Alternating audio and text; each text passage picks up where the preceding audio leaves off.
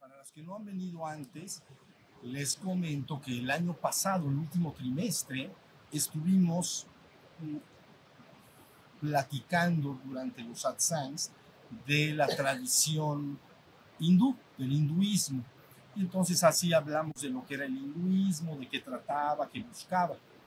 Entonces, en esta ocasión, cuando se abrió el 2019, consideré oportuno que habláramos del cristianismo también. Y así sucesivamente en los otros satsangs iré hablando de todas las tradiciones para finalmente entender que todas en su esencia dicen lo mismo. Pero bueno, la idea es que en esta oportunidad primera que tuvimos hace una semana y ahora y seguramente en adelante, vamos a estar platicando de cristianismo, ¿sale? Cristianismo. Pero antes de hablar del tema de hoy, que me gustaría hablar hoy, que esencialmente se llamaría el mensaje original de Cristo. El, este tema es bien importante, crean que es importantísimo. El mensaje original de Cristo es de lo que vamos a hablar en esta oportunidad. ¿Estamos? Ya platicamos la semana pasada de algún tema y ahora vamos a empezar con ese nuevo tema. Pero antes de entrar al mensaje original de Cristo, porque estamos hablando de cristianismo, entonces voy a repasar rápidamente lo que dije en la oportunidad pasada, porque veo que algunos de ustedes no estuvieron acá. Diez minutos para retomarlo. Bueno, la vez pasada comentamos que la tradición, el cristianismo está dentro de un contexto que se llama tradición judeocristiana. Así se llama. Entonces, dentro de la tradición judeocristiana, se afirma, y que por cierto se afirma en todas las tradiciones igual, que el acto creativo o la aparición de la existencia, la creación pues, es una manifestación que viene desde la trascendencia.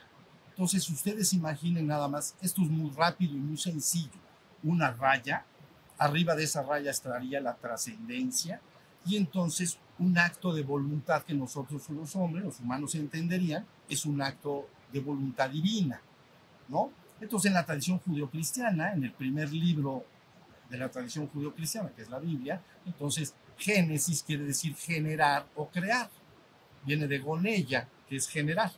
Entonces, ahí se explica en una forma de esta manifestación que viene desde la trascendencia. Trascendencia es más allá o afuera de la existencia.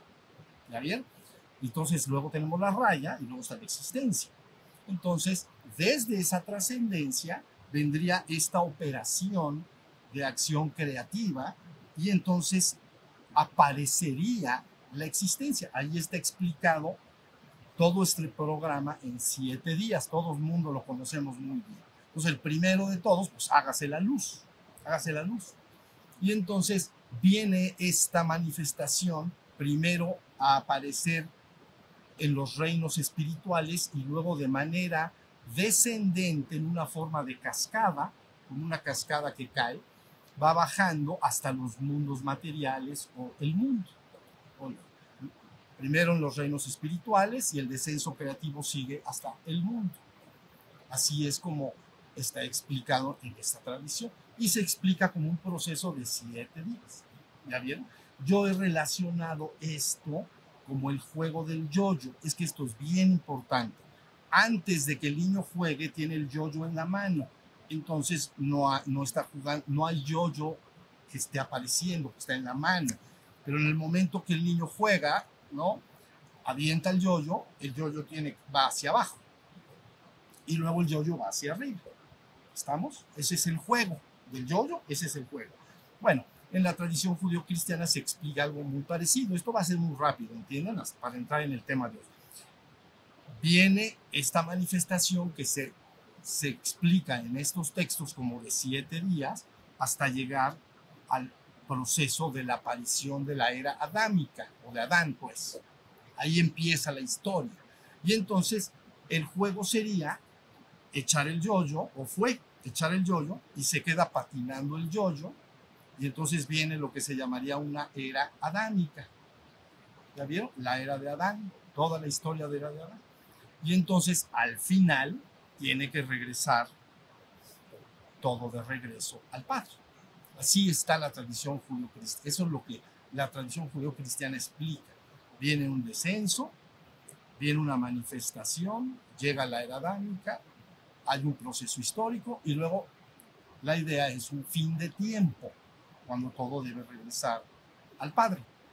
La trascendencia es el Padre.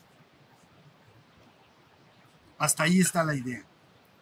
Entonces, ahora bien, luego cuando el yoyo baja y se queda patinando, les digo que se llama, en la tradición se llama era adámica, era adámica, pero derivado, bueno, usándose como guía el primer libro que habla de una operación de siete días, entonces el tiempo en que el yoyo se queda, la era adámica, en algunos estudios lo conciben como un proceso de siete días que se queda el yoyo patinando.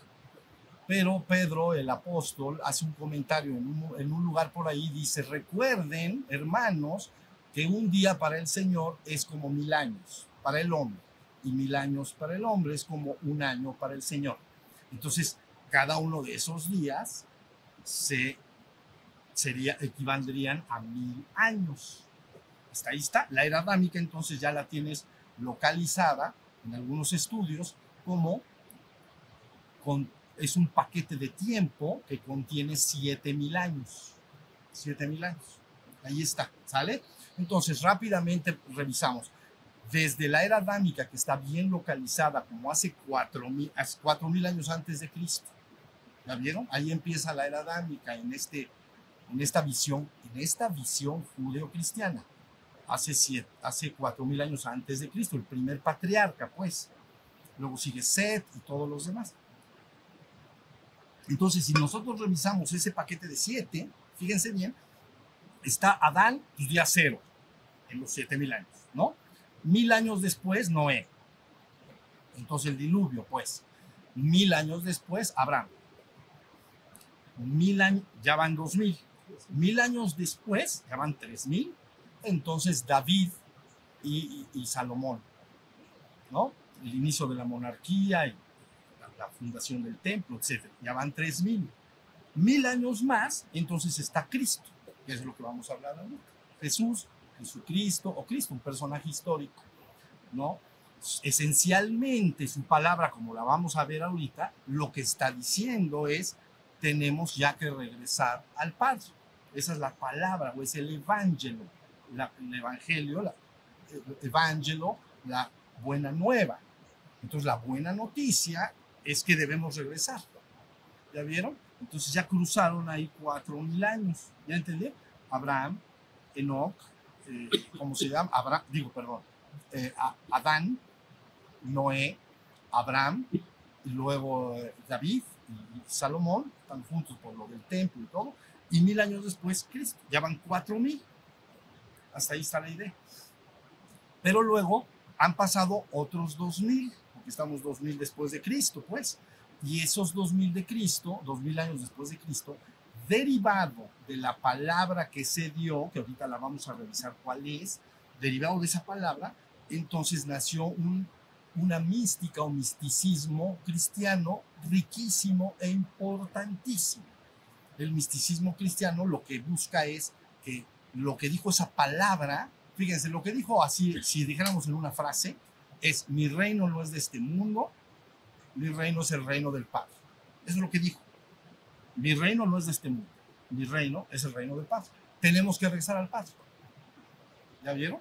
Entonces, eso es lo que está diciendo. Entonces, derivado de esa palabra, nace este misticismo de cómo regresar al Padre. Y nace la palabra misticismo, que quiere decir conocimiento conducente a lograr la unión consciente del ser humano con la divinidad. Es decir, que el ser humano regrese hacia el Padre, que suba el yoyo, pues, pero eso de manera individual. O sea, un místico, un santo o una persona que quiere eh, seguir esta palabra, ya eh, hoy no vamos a hablar del misticismo y cuáles son las prácticas que se llevan a cabo, el misticismo de Oriente, y el misticismo de Occidente, para entenderlo, eso tiene que ser después. Pero nacen toda una serie de formas prácticas y libros para lograr, de alguna manera, reproducir esta palabra. Hasta ahí vamos, hasta ahí está la cosa, ¿no? Bueno, entonces ya llegamos, pero ¿qué pasa? Ya pasaron seis mil años. ¿Sí o no?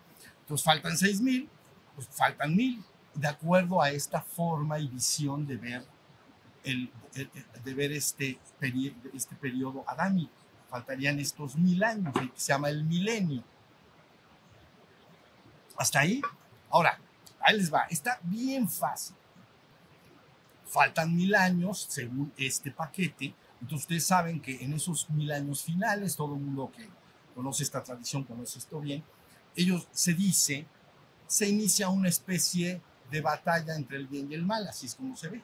Pero entonces yo les dije la vez pasada, en realidad es una batalla entre la verdad y la ilusión, es decir, entre la verdad de la trascendencia y la ilusión del mundo. Por eso se dice mi reino no es de este mundo. O es una batalla dentro del ser humano entre su ser espiritual y su ego humano. Eso es lo que yo les dije. Es una batalla entre la verdad.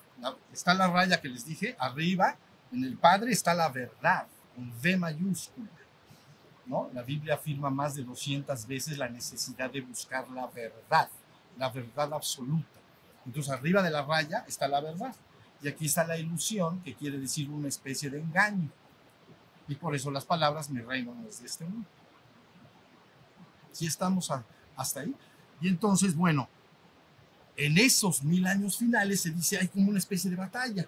Pero bueno, yo vería una batalla entre la verdad y la ilusión o entre el ego, entre el ser y el ego.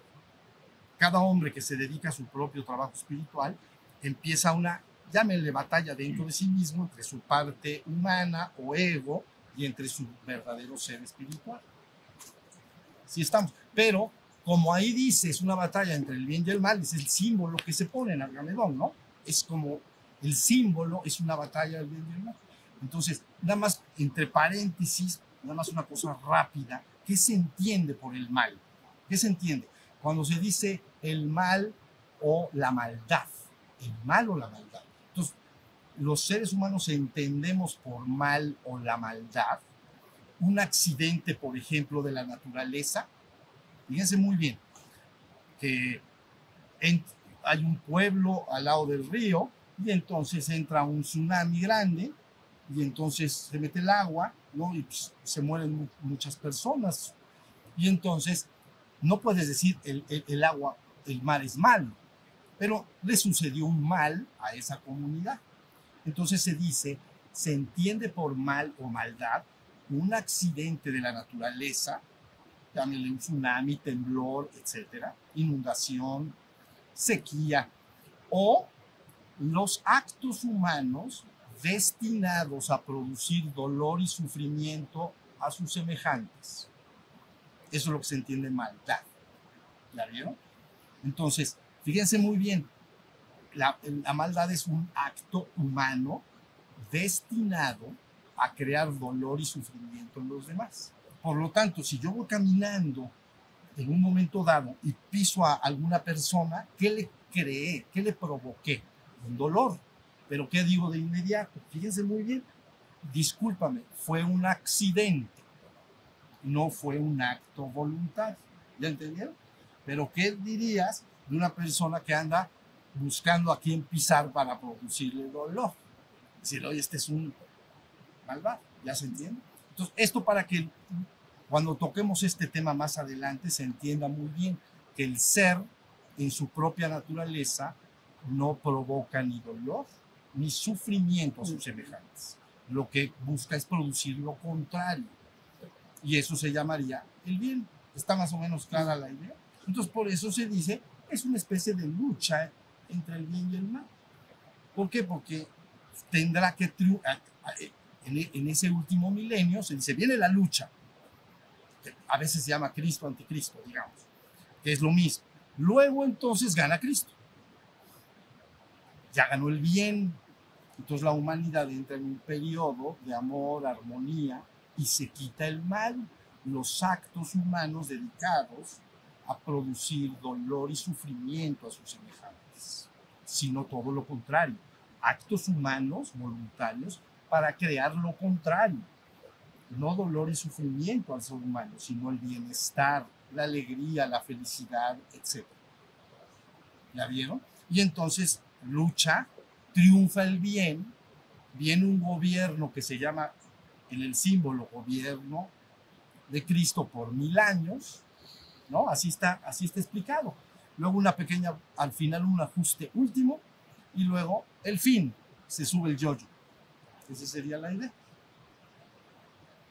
Entonces, algunas personas conciben, algunas personas están concibiendo más y más que en estos momentos actuales, ah, por favor, que en estos momentos actuales ya se está perfilando, esta, se está definiendo este, eh, esta especie de batalla entre el ego y el ser.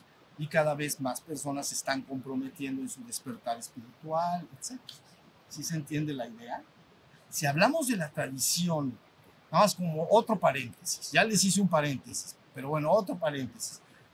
Si hablamos de la tradición exclusivamente judía, entonces se dice, en el acto creador, la divinidad creó Adán Kadmol. Así se llama, Adán Kadmol. Quiere decir, Kadmol es primordial y Adán hombre. El hombre primordial hecho de pura y cristalina luz. Fíjense muy bien.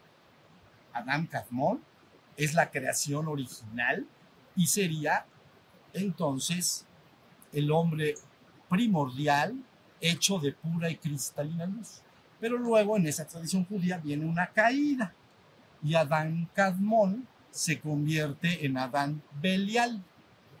La palabra Belial está formada por dos palabras. Bel, la primera parte, quiere decir corrupción o corrupto. Y la otra, la otra parte, la verdad, quiere decir el ganancias. Entonces, si lo traducimos, sería el de ganancias corruptas o el corrompido. ¿Ya vieron? Entonces Adán Cadmón cayó a un estado y se convierte en Adán Belial. Está corrompido, ya no es un ser de pura y cristalina luz. Ese hombre debe ser redimido, regresado de estado de Adán Belial Adán Cadmón. En el, el concepto judeo-cristiano se llama Adán en el paraíso, sería Adán Cadmón, y el expulsado del paraíso, Adán Belial. ¿Sí está? Está facilito. Esto está facilito. Entonces, bueno, ahí tiene. Pero entonces, en, los términos judíos, ya volvemos a lo que estábamos hablando, en los términos judeocristianos, entonces hagan de cuenta que el personaje central, lógicamente, es un personaje histórico, ¿ven? No es una religión basada como por ejemplo el, lingüismo que hablábamos la vez pasada, está basada y soportada sobre eh, contenidos mitológicos, como cuentos. la tradición judío-cristiana está basada en un personaje histórico que se llama Jesús, Jesús Cristo, Jesucristo. Entonces, que es, es lo más importante en el proceso, porque resulta que pasan cuatro mil años, ¿verdad?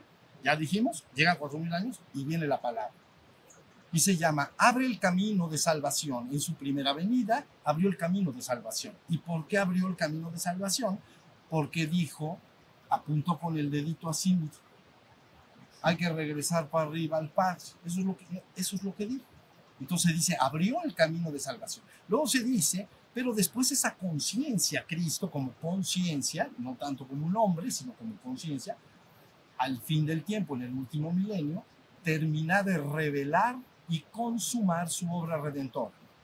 Fíjense lo que está diciendo. Al principio dice, abrió el camino de salvación, pero en el último momento termina de revelar y consumar su obra redentora para llevar todo de regreso y el yo-yo vaya hacia arriba. Tiene que acabar una obra redentora, redimere, acuérdense bien, viene de emere, escoger, y re es nuevamente, es recoger. Entonces, una obra redentora o redimere o redimir es coger algo y llevarlo, ¿ya vieron? A ver, coger al Adán Belial y llevarlo al Adán Cadmón. O llevar al Adán que está expulsado del reino y regresarlo al reino. ¿La vieron? Eso se llama consumar la obra redentora. Pero estamos hasta ahí. Esto está bien bueno. Esto está buenísimo. Le voy a decir por qué. Porque esto, de alguna manera, corresponde, ya algún día lo hablaremos también, con todas las otras tradiciones espirituales del mundo, que dicen que este es un momento histórico importantísimo en que se va a hacer el esfuerzo para que la humanidad pueda ir colectivamente despertando, no individualmente, colectivamente despertando y regresando de regreso al Padre. Ya explicamos las formas de teísmo y deísmo en la oportunidad pasada, ya no lo voy a, a platicar ahora, lo expliqué ahí. Pero bueno, hasta ahí hay alguna duda de esto, está muy sencillo, ¿sí o no? Ya, hasta ahí va. Ahora sí, rapidito. Mire, primero, apunté algunas cosas para que no me faltaran. Cuando se habla de Cristo, se habla de sus dichos y de sus hechos. Sus dichos, pues fue lo que dijo, y sus hechos fue lo que hizo. Entonces, sabiendo sus dichos y sus hechos, puedes entender al, personaje, vamos a decir. Entonces, pero antes de hablar de, de, estos, hoy vamos a hablar de los dichos, que es el mensaje de su palabra, no tanto de sus hechos, no nos va a dar tiempo, pero de sus dichos sí vamos a hablar. Pero antes de esto, me gustaría nada más comentar rápidamente la palabra Cristo, porque acuérdense que deriva de una palabra hebrea que se llama Mesías, eso ya lo sabemos todos, yo lo sé. Mesías, la palabra Mesías al griego pasa como Christos y eso se llama Cristo. Mesías y Cristo es lo mismo, hebreo y griego, y quiere decir ungido, ¿no? Ungido, que quiere decir untar, untado. Viene algo así de ungere, que quiere decir frotar. Entonces, frotar con aceite, porque en la antigüedad, cuando coronaban a los reyes, en la antigüedad remota, digamos, se, se, les ungía, se pone aceite y se les echaba principalmente en la cabeza, como una especie de ritual de que se les estaba coronando. Entonces, esa palabra quiere decir eh, ungido, pero ungido de la divinidad. Quiere decir que ese personaje está ungido o conectado con el Padre. Ya vieron lo que no solo está en la existencia de abajo que dije, sino que de alguna manera está conectado y tiene conciencia de la trascendencia hacia acá. Hasta ahí está la, idea, por eso se llama la palabra Cristo. Luego, sí se debe de entender, porque es verdad que en la tradición judía exclusivamente, esta palabra Mesías, no había un Mesías. En, los judíos no hay tal cosa como un Mesías. Es cualquier persona a la cual la divinidad le otorga alguna facultad, alguna fortaleza o alguna cosa para llevar a cabo alguna misión en la comunidad. ¿Se entendió lo que quiere? Puede ser cualquier hombre en el cual la divinidad se le, le infunde de alguna manera algún alguna fortaleza, alguna virtud, alguna, alguna, para de alguna manera llevar a cabo esta tarea en la comunidad. Cuando nace el cristianismo, entonces asocia exclusivamente al personaje de Cristo, o sea, de Jesús. Entonces se llama Cristo, Jesús Cristo, o Jesucristo, o, o, o Jesús, pues. ¿Ya estamos? ¿Hasta ahí va la cosa? Bueno, y un, otro comentario añadido y ya empezamos. Mire, y también se usa la palabra Hijo de Dios en relación a Cristo, a Jesús. Esta palabra Hijo de Dios fue usada como una fórmula muy socorrida en Mesopotamia y en Egipto en todos los siglos anteriores. Entonces a todos los reyes se les llamaba Hijo de Dios y era una fórmula muy poderosa para que la comunidad se congregara alrededor de ese personaje. ¿Ya vieron? Y luego se vuelve a usar con Cristo. ¿Ya vieron? Bueno, hasta ahí está. ¿No hay dudas de esto? Ahora sí ya raro. ¿Dudas? Nada. No, está fácil. A ver. Entonces ahora sí.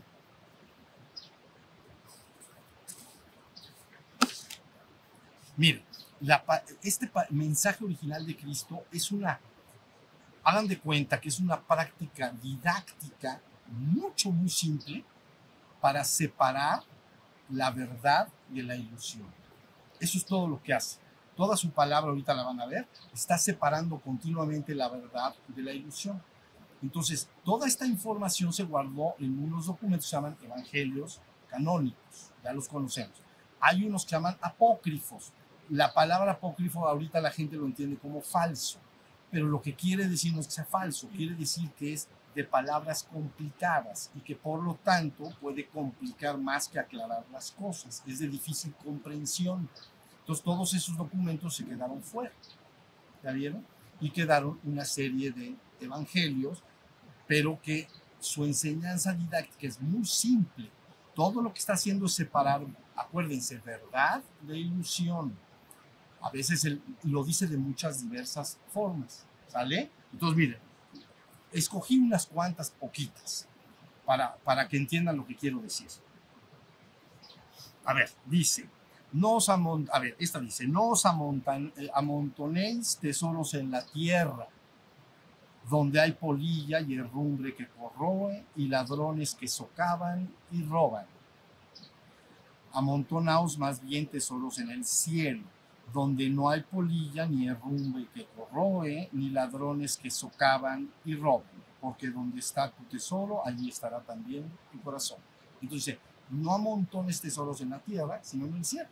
Entonces ya, ya hizo la primera distinción.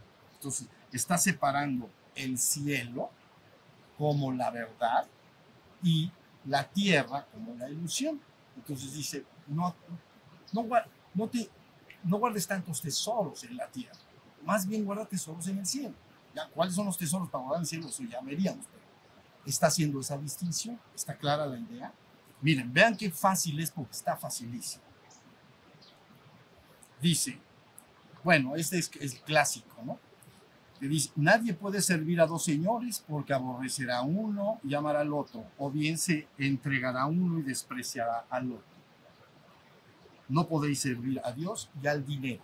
Cuando se habla de la palabra dinero, se habla de los intereses exclusivos del mundo. No es que el dinero en sí tenga algo de malo, puede ser una bendición para las familias y para, para la sociedad en general, ¿no? Una, una, sociedad abundante que tenga todo lo que requiere para sus necesidades. Pero cuando aquí se contraponen esas dos palabras, nuevamente, o sea, dinero, asuntos del mundo. Entonces, otra vez, el mundo. Y entonces se está poniendo Dios contra dinero o el mundo. ¿Estamos? Vean. Son poquitas las que elegí. ¿Me están siguiendo hasta ahorita? Sí. A ver, ¿por qué me llamáis Señor, Señor y no hacéis lo que os digo? Todo el que venga a mí y oiga mis palabras y las ponga en práctica, os voy a mostrar a qué se asemeja es semejante a un hombre que al edificar una casa cavó profundamente y puso los cimientos sobre roca sólida.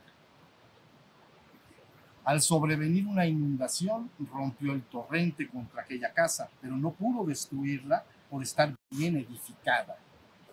Pero el que haya oído, pero el que haya oído y no las haya puesto en práctica mis palabras, es semejante a un hombre que edificó una casa sobre tierra movediza, sin cimientos, contra la que rompió el torrente y al instante se desplomó y fue grande la ruina de aquella casa. Ya está.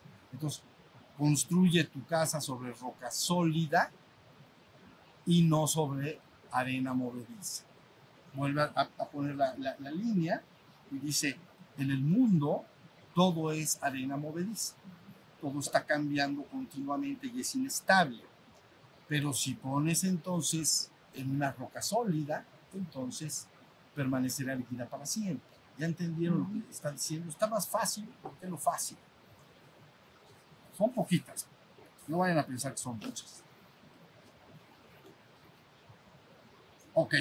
Luego tenemos, no lo voy a leer, pero se los voy a decir. El hijo pródigo. Entonces el hijo pródigo se va a la tierra lejana nuevamente la tierra lejana es la ilusión del mundo. Y entonces cuando regresa a la casa del padre, le hace una fiesta y le dice, este hijo mío estaba perdido, ya ha sido hallado, estaba muerto, ya ha vuelto a la vida. Entonces, la tierra lejana, el mundo. Y entonces, por el otro lado, la casa del Padre, la verdad es divina. Ahí estamos. Siempre contra... Vean, es una enseñanza más simple, no puede haber. Porque nada más está diciendo algo, tas, tas, tas, tas. Y entonces, pues ya, la gente es muy fácil entender, muy fácil. Miren, de Juan tenemos, por ejemplo, allá, vino la luz al mundo y los hombres amaron las tinieblas más que la luz. Entonces ya contrapuso, tinieblas, luz. ¿No? Vino la luz al mundo, se está refiriendo a, la palabra, él. Vino la luz al mundo y los hombres amaron más las tinieblas que la luz. Entonces está facilísimo. Tinieblas, por eso al mundo se le llama tinieblas o desierto. ¿Ya vieron?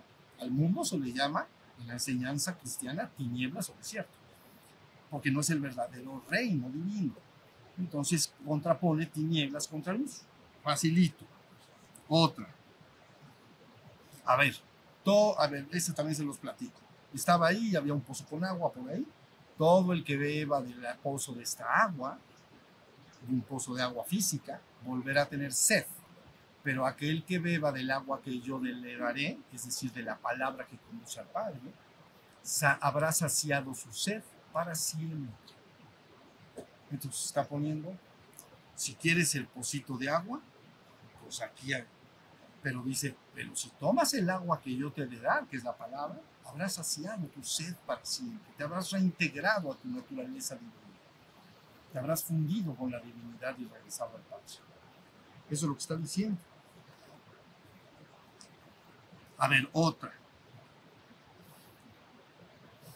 El que escuche mi palabra y la siga, no conocerá ni verá la muerte jamás, porque habrá pasado de la muerte a la vida eterna. Muerte, vida eterna. Entonces se está señalando una raya y dice, este de abajo es el reino de la muerte, porque nada permanece. ¿Ya vieron? Y arriba de la raya está la vida eterna. El que escuche mi palabra, ¿la palabra cuál fue? Es que nos regresemos para allá. Entonces el que escuche mi palabra y la siga, no conocerá ni verá la muerte jamás, porque habrá pasado de la muerte a la vida eterna. Eso, mis vidas, qué chulada. Bueno, luego ya los hombres valoran mucho su cuerpo, no lo entienden, la carne, pero en su palabra dice, es el espíritu es el que es vida. La carne no sirve para nada. Las palabras que os he, os, os he dado son espíritu y son vida. Entonces, carne, espíritu. ¿No? ¿No está facilísimo? Yo entiendo que el hombre tiene un cuerpo físico y lo valora. Y entonces, pero eso es la carne. La carne, ahorita aquí estamos nosotros sentados, tenemos nuestros cuerpos, pero te pasas adelante, te pasas atrás y pues no estaba. Mil, mil años atrás, para que no fallemos. Y luego mil años para adelante para no fallar. Entonces, la carne es nada. Es el espíritu el que da vida. Dice, carne, espíritu. ¿Ya? Bueno, dice, fíjense en esta, qué bonita. Que les dice medio feo, así es la cosa. Dice, vosotros sois de abajo, yo soy de arriba. Vosotros sois del mundo, yo no soy del mundo. Mejor imposible. Clarito y al grano. Los de abajo, los de arriba, los del mundo, los del el reino divino. Entonces, ahí, porque le estaban echando bronca, yo me imagino, ¿no? Entonces dice, no, vamos a aclarar las cosas. Así a ver si. Pero bueno. Fíjate. Este es importante por lo que voy a decir. Ya casi terminamos. Si os mantenéis en mi palabra, ¿cuál es la palabra? La que estoy leyendo ahorita. La raya, abajo está la ilusión, lo transitorio, el reino de la muerte, y arriba está el reino de la vida eterna. Por eso lo llama resurrección de los muertos para llevarlos a la vida eterna. Entonces dice, si os mantenéis en mi palabra, seréis verdaderamente mis discípulos y conoceréis la verdad y la verdad os hará libres. está diciendo, ¿sabes una cosa? Son 200 veces que la Biblia afirma que el hombre debe de buscar la verdad. ¿Ya vieron? Contra la ilusión. La verdad se llama verdad absoluta, una verdad que no puede cambiar. La verdad absoluta y verdadera es la del Padre. Todas las verdades que el ser humano conoce en el mundo se llaman no absolutas, sino relativas, porque son cambiantes. Si yo te digo, tú eres un ser humano, me vas a decir, sí lo soy. Dentro de 500 años ya no fuiste ser humano. Y sí fue verdad que eras un ser humano. Eso se llaman verdades relativas, quiere decir que cambian. Pero lo otro es permanente y eterno. ¿Sí? Entonces, la Biblia dice 200 veces, debes de buscar la verdad con mayúscula. Es lo que está diciendo. Pues ya, ah, falta uno y ya acabó. Dice, solo la conciencia, no, no, no, esta, fíjense, mejor también imposible. Salí del Padre, vaya otra vez, salí del Padre y he venido al mundo. Ahora dejo otra vez el mundo y voy al Padre. Chao. Así les dije, más o menos es lo que digo. Chao. Ya les di la palabra. Ahora sigan la palabra. Eso fue lo que les dije. Entonces, fíjense, si nosotros tomamos, ya terminamos, es muy sencillo esto. Si tomamos estos cuatro evangelios y leemos con cuidado y vemos todas estas correspondencias, yo las seleccioné para, para, para que ustedes entiendan cuando dice ilusión contra verdad, ilusión contra verdad. Y entonces lo ponen así, fíjense bien, leyéndolo todo, ya no voy a leer cuáles son los pasajes. Ponen la tierra, el cielo, el dinero o los intereses exclusivos en el mundo, Dios, la perdición, la vida, la tierra movediza, la roca sólida, la vida en el mundo que finalmente pierdes, la vida eterna, el país lejano donde estás muerto, la casa del Padre donde está la vida, las tinieblas, la luz, el agua física, el agua o la palabra que lleva la vida eterna, la muerte, la vida eterna, la carne, el espíritu, la oscuridad del mundo, la luz de la vida, los de abajo o los del mundo, los de arriba o los de Dios, la muerte, la vida, el mundo, Dios o el Padre. Eso fue lo que dijo. Entonces, ¿ya vieron? Entonces, por eso cuando se estudia, se dice, ahí en ese momento histórico se dio una palabra. Y esa palabra se dice abrió camino de salvación. ¿Ya vieron? Porque nada más porque señaló de alguna manera que era el camino que se tenía que tomar. Es decir, es que el ejercicio cósmico es que baje el yoyo, pero luego tiene que subir. Así es, aunque, aunque el hombre no lo entienda, así es. Baja, se hace la manifestación y luego tiene que venir el regreso. Ahí está. Entonces, históricamente, después de que, les insisto, pero hoy no vamos a platicar de eso, ya terminé y si alguien tiene alguna pregunta, lo podemos platicar. Cuando el personaje histórico, Jesús o Cristo, cuando se habla de Cristo es como la conciencia en ese hombre, ¿no? En ese hombre Jesús, pues. Entonces, esa conciencia está abriendo este camino de salvación, pero luego entonces dos mil años, cuando platiquemos más adelante de la mística de Oriente y Occidente, se van a dar cuenta cómo todos esos místicos y santos desarrollaron las prácticas y las dejaron dichas, y yo se las voy a explicar cuáles son, para que la persona a través de un estado de éxtasis regrese al Padre. ¿La vieron? Porque otra vez vamos, está la raya, está la ilusión del mundo, está arriba la luz de la vida, eh, la trascendencia o el Padre. Entonces, se dice en el misticismo cristiano se busca un estado de éxtasis. Fíjense muy bien, el estado de éxtasis quiere decir ex quiere decir afuera. Estasis, acción de estar. ¿Tú dónde estás? Pues estás acá, ¿no? Aquí está tu cuerpo y aquí está tu mente. ¿Sí o no? Aquí está tu cuerpo y aquí está tu mente. Pero ellos dicen, no, es que lo que dijo Cristo es que tenemos que lograr un estado de éxtasis. Ex es afuera de la acción de estar en la existencia. Y entonces, a través de una introspección que se llama entrar hacia adentro, se busca ese estado de éxtasis.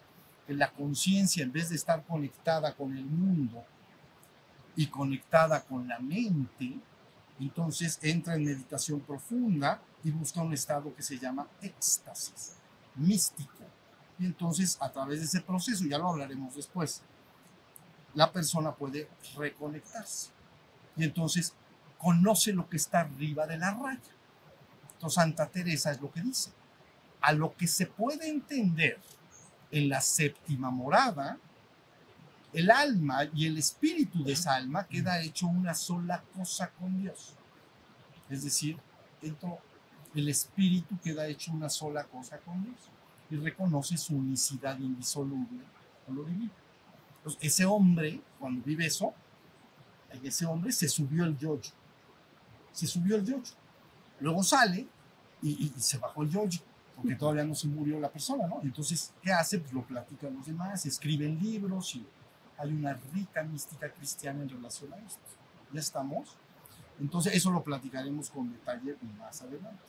Y la otra, entender que no solo en la tradición cristiana, sino en todas las tradiciones importantes del mundo se habla de estos momentos como el momento en que va a venir una, va a llegar nuevamente o está la palabra nuevamente alumbrando para que la humanidad empiece a despertar de manera colectiva. Entonces, se entra al milenio. Y en las tradiciones se llama tiempos postreros. ¿Se acuerdan que hemos dicho eso? Los últimos mil años se llaman tiempos postreros. Igual que el postre es el último momento de la comida, pero no es el fin de la comida, es el último momento, lo dije la vez pasada. Entonces, me traen el postre, primero me lo como y voy a tardar 5, 10, 15 minutos. Y ya que me lo comí, ese es el fin. Pago la cuenta. ¿Sí se entendió? Pero se dice, este milenio, ¿qué tal si son, lo, hacemos de ellos los tiempos postreros? ¿Está bien? Y entonces estás en el final de la recta. Y ahí es cuando tiene que venir este despertar colectivo, este gobierno. Es, es una humanidad que en vez de estar gobernada por el ego, está gobernada por el verdadero ser espiritual dentro de cada uno de los seres humanos. Sería un cielo en la tierra. Por eso los evangelios finalmente y Cristo busca dos cosas. Busca llevar a la humanidad de regreso al Padre y anuncia la venida del reino al mundo. Son dos cosas.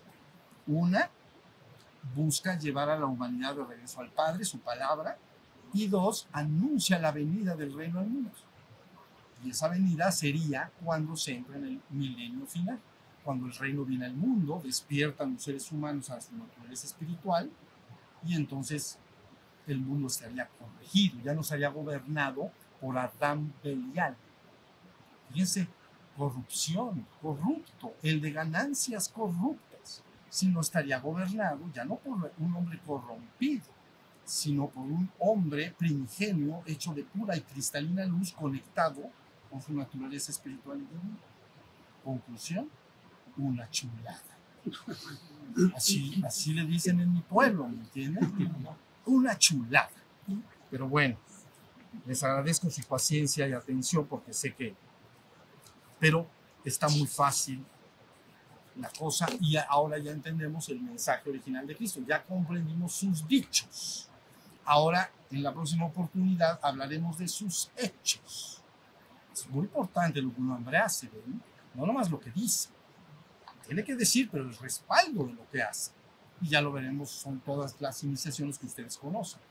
El descenso del Espíritu en él como bautismo y todas estas cosas hasta su ascensión en Betania pero eso nos tocará en la próxima oportunidad.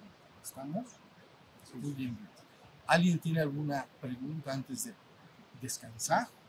Bien. Relación etimológica entre espíritu y respirar. Sí. Ah, la relación entre espíritu y respirar. Bueno, cuando se dice espíritu, lo es, viene de spiritus, que quiere decir soplar, soplar. El espíritu es soplar. Lo que quiere decir nada más es que antes de que el mundo fuera, allá en la trascendencia, fuiste soplado. Te soplaron para abajo. Ya viste, para el yoyo, para abajo. Se fue el yoyo y tu espíritu. Y entonces te soplaron. Entonces tu espíritu es de la misma naturaleza que, la, que el Padre. Porque esencialmente el soplador y lo soplado son lo mismo. ¿Ya se entendió? Entonces cuando se habla de tu espíritu, tu espíritu no está en peligro de, de- estar caído en la ilusión o la no ilusión. Puede estar, eso sí, puede estar eclipsado. Puedes no recordar lo que es tu espíritu, pero no lo puedes alterar, porque tu espíritu es de la naturaleza de lo divino. Entonces, etimológicamente, spiritus, ¿no? Que quiere decir soplar y espíritu, es exactamente lo mismo. Entonces, todos los seres humanos tienen un espíritu y ese espíritu es el que tienes que despertar, recuperar. Y ese espíritu esencialmente es conciencia. Esto aquí lo he dicho hasta el cansancio. Es tu propio ser, es tu propia conciencia, de darte cuenta. Aquel que se da cuenta en ti es tu espíritu. Ese que se da cuenta, ahora ese sí puede buscar regresar al Padre. ¿Ya vieron? Y entonces, aunque te hayan soplado, este, nos regresamos para arriba. Aquí no nos vamos a quedar. ¿Me entienden? Porque es el juego del yoyo, y con esto termino. Si tú juegas al yoyo y, e- y un niño que juegue bien, echa el yoyo y puede patinarlo hasta un punto. Pero si se pasa de ese punto patinando, ¿qué le pasa al yoyo? Se para y ya no lo puede subir. ¿Ya vieron? Entonces, no, no, no, eso no nos va a pasar. Entonces, se tiene que echar el yoyo, se tiene que patinar el yoyo y luego la misma mano que lo emanó, bueno, que sí, que lo echó para abajo al yoyo, después de que él se da cuenta, el niño, ya, se va a parar. Si yo me sigo, se para y ya, ya no lo subo. Él es el que tiene que hacer así. ¿Ya vieron? Entonces, la primera palabra dijo, hágase la luz y vayamos en una forma de creación hasta lo material, espiritual y luego material. Y la otra palabra, en términos judio-cristianos, que sería Cristo, es el que dice, ahora regresémonos. Esencialmente la misma voluntad. La voluntad que hizo la primera operación, luego desciende, se hace hombre, no es así como está dicho, se hizo hombre, se hizo carne, y luego dijo, vámonos para arriba. Entonces está diciendo, hagamos ya el esfuerzo de todos los seres humanos para ascender. Por eso es la enseñanza de la ascensión. ¿Sí estamos? Bueno, miren, antes de meditar, vamos a hablar un- unos pocos minutos porque recién nos sentamos, me hicieron una pregunta. La pregunta más o menos, más o menos sería que entonces el objetivo para la humanidad es despertar, despertar espiritual, como, y, y en alguna manera poner al amor en, en un lugar un poco inferior, o sea, porque la tradición cristiana, el cristianismo, pone el énfasis en el amor. Entonces, la pregunta era, entonces lo que se quiere es el despertar espiritual, relegando al amor de alguna manera en un segundo término, o cómo sería, ¿no? Entonces yo le contestaba que el amor es lo más importante en la existencia entre los seres, pero hay dos tipos de amor. Entonces, cuando un hombre despierta, despierta su verdadero ser. El amor del ser es un amor universal que no está sujeto a las condiciones, no es condicional, sino que el amor es por los seres, por las personas, universal, no sujeto a condición. El del ego es un amor normalmente sujeto a condiciones, es decir, yo te amo siempre y cuando hay una condición. Si te portas de tal o tal manera o lo que sea, eh, ya no te amo y se puede, como dicen por ahí, catapultear hacia el odio. ¿Ya vieron? Entonces, alguien dice, amo a un jovencito, a su novia, ¿no? O al revés, la novia al, jovencito. Eh, me encontré el amor de mi vida. Lo amo. Pero es condicional. Entonces te lo encuentras seis meses después. ¿Dónde está el amor de tu vida? Dice, ni me hables de ese. Lo odio. Entonces, ¿pero cómo lo vas a odiar si era el amor de tu vida? ¿Ya vieron? el amor del ego es un amor condicional, mucho, mucho más estrecho y limitado. El amor del ser es un amor universal, pero por supuesto que el amor es el móvil que si está presente en un ser humano impide que se manifieste el mal, el mal del que hablé, la maldad, lo que dijimos hace un momento en relación en términos cristianos, desde el punto de vista humano, ya olvídense de los accidentes de la naturaleza, ¿no? que son eventos que caen sobre los hombres, ¿no? tres años de sequía, pues bueno, le cayó un mal a esa población porque no pueden sembrar grano. Y lo contrario es igual, pues, llovió mucho, hay mucho grano y hay felicidad, es el bien. Pero desde el punto de vista de los hombres, entonces el mal, de alguna manera, dijimos que eran los actos dirigidos a producir dolor y sufrimiento en los semejantes o en otras criaturas vivas. Entonces, crueldad.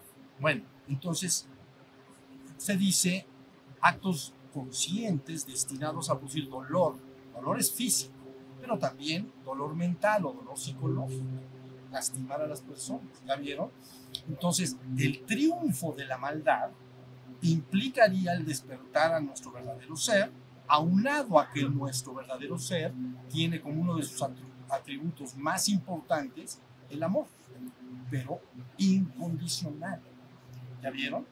Entonces, dentro de este comportamiento de amor se dice, dejad a los seres manifestarse según su propia naturaleza. Entonces, el ser nunca busca de alguna manera controlar las conciencias de los demás. Busca liberarlas, busca que los seres sean libres. No busca controlar las conciencias, ¿sí se entiende? Entonces, los seres humanos individualmente, muchas veces en, sus relaciones humanas, buscan el control de la conciencia del otro y la manipulación. En cambio, el ser, aunado al amor que experimenta, deja que los seres se mantengan en libertad absoluta. Entonces, otra de las palabras importantes, la libertad total, dejar a los seres manifestarse según su propia naturaleza. Entonces, control de las conciencias contra liberación de las conciencias. Que cada ser en su interno, saber que cada ser en su interno es guiado desde adentro por su propio ser o espíritu. Entonces debes de permitir que cada ser humano desde adentro, su propio ser o espíritu lo guíe en el camino de la vida. ¿Ya vieron? Entonces no hay control de las conciencias, hay liberación de las conciencias. Los grandes poderes en el mundo la verdad es que normalmente buscan el control de las conciencias. ¿No? Los poderes, pues es el poder que los conocemos, ¿no? el poder político, el poder religioso, el poder, el poder de los ejércitos, el poder de los medios de comunicación, todos los poderes que existen en el mundo de manera colectiva, digamos, que forman los países, buscan el, de alguna manera el control de las conciencias. Entonces, cuando llega esta palabra, parece un enfrentamiento, ¿no? porque entonces quieres liberar las conciencias. No tienes interés en dominarlas, sino tienes interés que su propio ser le guíe. Y entonces ahí se llama el reino del amor, la libertad, la paz. ¿Dónde hay guerra? Pues, si tú dejas a un ser hacer lo que quiere y, él te deja a ti hacer lo que quiera, pues hay paz. En el momento en que tú quieres condicionar el actuar de otro, ¿no? Es cuando empieza una rivalidad. ¿Ya vieron? Todas estas palabras, amor, libertad, paz, solo se darán en el momento que la humanidad despierte en su conciencia y verdaderamente entre en le devuelves el poder a cada individuo y le dices, dentro de ti reside el poder del Supremo. Dentro de ti debes ser guiado olvídate de los poderes exteriores, sea poder político, religioso, económico, sea el poder de los ejércitos, sea el poder de los medios de comunicación, que son los poderes humanos, vamos a decirlo. Olvídate de los poderes externos. Dentro de ti reside el poder del Supremo. Confía, búscalo, te va a guiar desde adentro. Y esas son palabras también de Cristo, que hablamos del cristianismo, ¿no? Cuando dice yo estoy en mi Padre, ustedes en mí, yo en vosotros. Fíjense nomás, mejor imposible. Yo estoy en mi Padre, quiere decir la verdad, la verdad.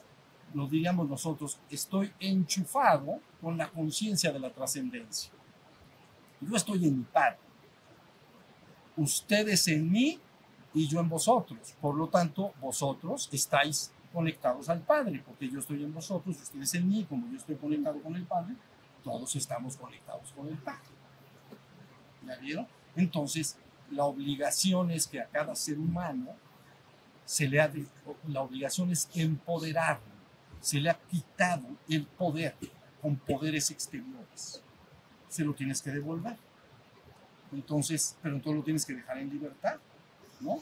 No tienes que dejar, lógicamente tú dices, bueno, a un niño no lo puedo dejar completamente en libertad porque apenas está creciendo, ¿no? Entonces tengo que guiarlo un poco porque hay peligros. Pero si ya se adulto, tiene que proceder en libertad, tiene que acostumbrarse a recurrir al poder vital. Y luego el amor es, es el núcleo y centro de un reino existencial. ¿Ya viste? El amor es el núcleo y centro de un reino existencial. Pero para que haya un amor universal, tiene que estar despierto el ser, porque ese ser tiene como atributo natural el amor universal. Entonces ahí está. Una vez que ese ser despierta, fíjense bien, lo primero que, sí, lo que siente progresivamente es que va perdiendo un interés por las cosas y los asuntos del mundo y va interesándose más en regresar a la fuente divina. ¿Ya vieron? Y contra más se acerca a la fuente divina, más quiere que los demás compartan esa fiesta del Señor que se llama, ¿no? Pero, lo, pero los deja en libertad. No dice, ahora te vas a venir a la fuerza. Ahora te salvas porque te salvas. Te llevo de, las, de los pelos. No, no se puede, no se puede. Entonces, ¿ya entendieron la diferencia? La otra es, mira, me desperté, me estoy acercando en mi, mi conciencia a algo sagrado y divino. Ojalá lo desees para ti. Pero si tú me dices que no, entonces, pues no. Porque entonces te ajustas a la famosa palabra que hemos hablado, libre albedrío. Dejas a los hombres en su libre albedrío. No quiere, ¿qué hacemos? No quiere. Acuérdense que al- albedrío viene de árbitro, ¿no? Del latín árbitro, que quiere decir juez. Entonces, libre albedrío quiere decir que yo soy el árbitro o el juez de mi propia vida y decisión. ¿Ya vieron? Pero es una sociedad que ahorita mis vidas está más lejos. Ahorita todos, todos de alguna manera se influencian unos a otros. Bueno, pero de manera interesada, manipuladora. ¿Ya vieron? Por lo tanto, la enseñanza, y con esto ya terminamos, la enseñanza no está dedicada a adoctrinar a los seres humanos. ¿Ya vieron? Adoctrinar es que yo te repito una cosa tantas veces como sea necesario hasta que te la crees. Ya te la creíste, ya te adoctriné. Eso se llama adoctrinar la conciencia. El trabajo es liberar la conciencia. Despiértate y date cuenta que el, el espíritu, el ser que eres, está dentro de ti. No te tengo que adoctrinar. ¿Ya vieron? Entonces nosotros sabemos que lo que se hace normalmente son procesos de adoctrinamiento al ser humano. Es como grabarle y grabarle, a lo mejor desde el punto de vista político o ideológico, religioso, se está adoctrinando, adoctrinando. A lo mejor el que adoctrina cree que es la mejor idea de todas, pero yo les garantizo que esto no es así. Si quieres ayudar a un ser humano verdaderamente, tienes que empoderarlo, tienes que regresarle el poder, tienes que decirle, dentro de ti está la sabiduría divina. Deja de buscar afuera, búscala adentro y la vas a encontrar. Y ella te va a guiar. Oye, pero ¿qué hago? Pues lo que te diga. Es que me dice que me vaya a la conchinchina, pues vete a la conchinchina. Es que me dice que me quede aquí sentado, pues quédate aquí sentado. ¿y ¿Qué? ¿Entienden lo que esto quiere decir? Entonces, no, ahora sí, ¿cómo le dices? No hay problema. No hay problema entre los hombres, porque se dejan todos libres en sus propios procesos. ¿Ya vieron? Esa es un poquito la idea. El amor es centro y núcleo. Por eso, la primera revelación, ¿no? en la primera venida que llaman de Cristo, núcleo y centro es el amor. Pero luego, eso es el, amor. Pero número dos, vayamos al Padre.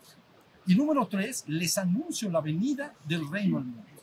Es decir, individualmente tú puedes ir al Padre, aunque aquí en el mundo esté todo de la cachetada. ¿Ya viste? Pero entonces no se puede hacer un proceso colectivo, se puede hacer individual.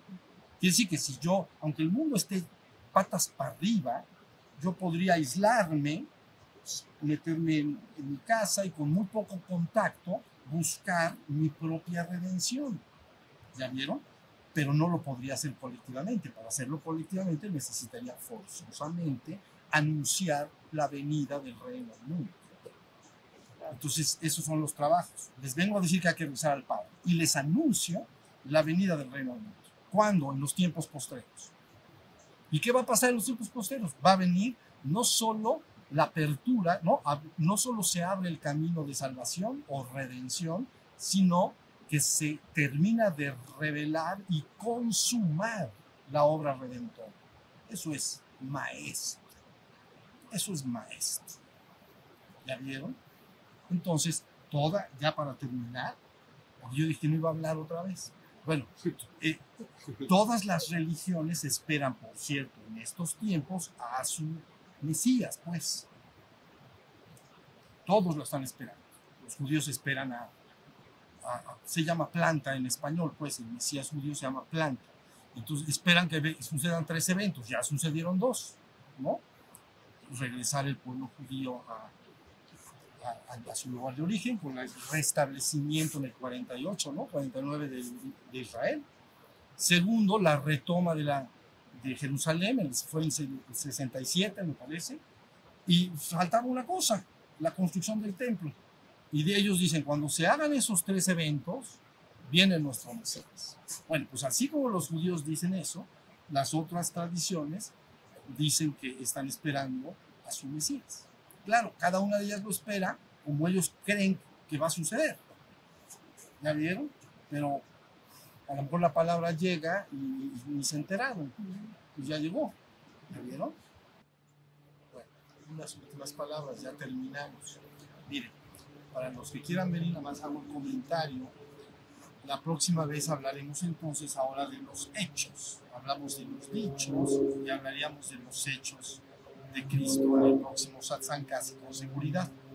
Y luego posteriormente tendremos que dedicar tiempo al misticismo cristiano, a la mística cristiana, para que entiendan lo importante que es esta mística desde los primeros padres apostólicos y luego lo que se llama los padres y las madres del desierto y luego lo que se llama ya la mística formal de Oriente y Occidente. ¿Y qué hicieron esos hombres para lograr reproducir lo que la palabra les había dado? La palabra les había dicho que habría que regresar al Padre. Bueno, ¿qué hicieron esos místicos? Estos místicos no son, literalmente no es la iglesia formal. Yo les he dicho una y otra vez que cuando la palabra se entrega al hombre, ahí en cualquier lugar y tiempo donde se entregue, se entrega la palabra de cómo regresar a tu naturaleza espiritual y divina, con el correr de los siglos toma dos vertientes. Fíjense muy bien, la palabra toma dos vertientes. Una vertiente, entonces, es lo que nosotros entendemos como la religión organizada. Es una religión que está formada por ritos, ceremonias y sistemas de creencia. ¿Ya vieron? Entonces crea esta religión organizada. Tiene su teología de personas que no han vivido lo que la palabra dijo y entonces forman una teología a base de creencias. ¿Ya vieron? Pero por el otro lado, esa palabra genera otra corriente alterna y es la corriente mística de los místicos que al margen de la religión organizada buscaron vivir personalmente lo que la palabra había dicho. ¿La vieron? Y aunque la palabra religión, como sabemos, quiere decir religar, religare, ¿no? religar al, al hombre con la divinidad, verdaderamente la mística y el misticismo es el que lo logra de manera efectiva. O se hacen esas dos corrientes, ¿ya vieron? La religión organizada otra vez, ritos, ceremonias y sistemas de creencia de lo que la palabra dijo.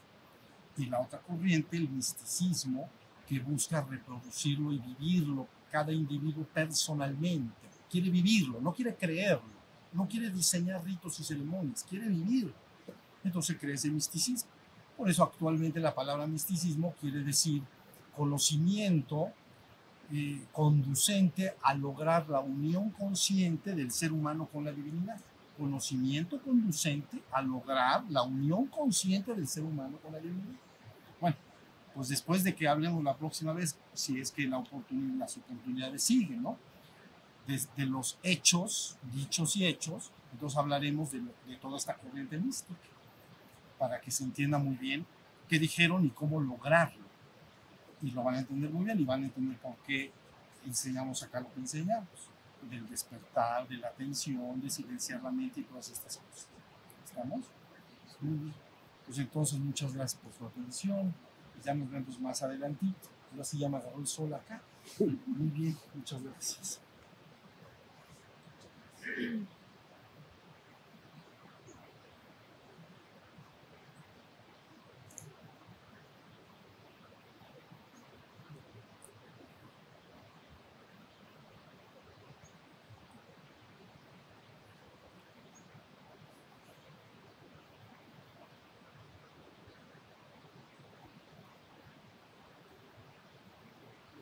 Todo muy bien. Muchas gracias y los que tengan Gracias. ganas por aquí los encuentro, les anunciarán seguro porque ahorita no se sabe la fecha. No se lo sabemos.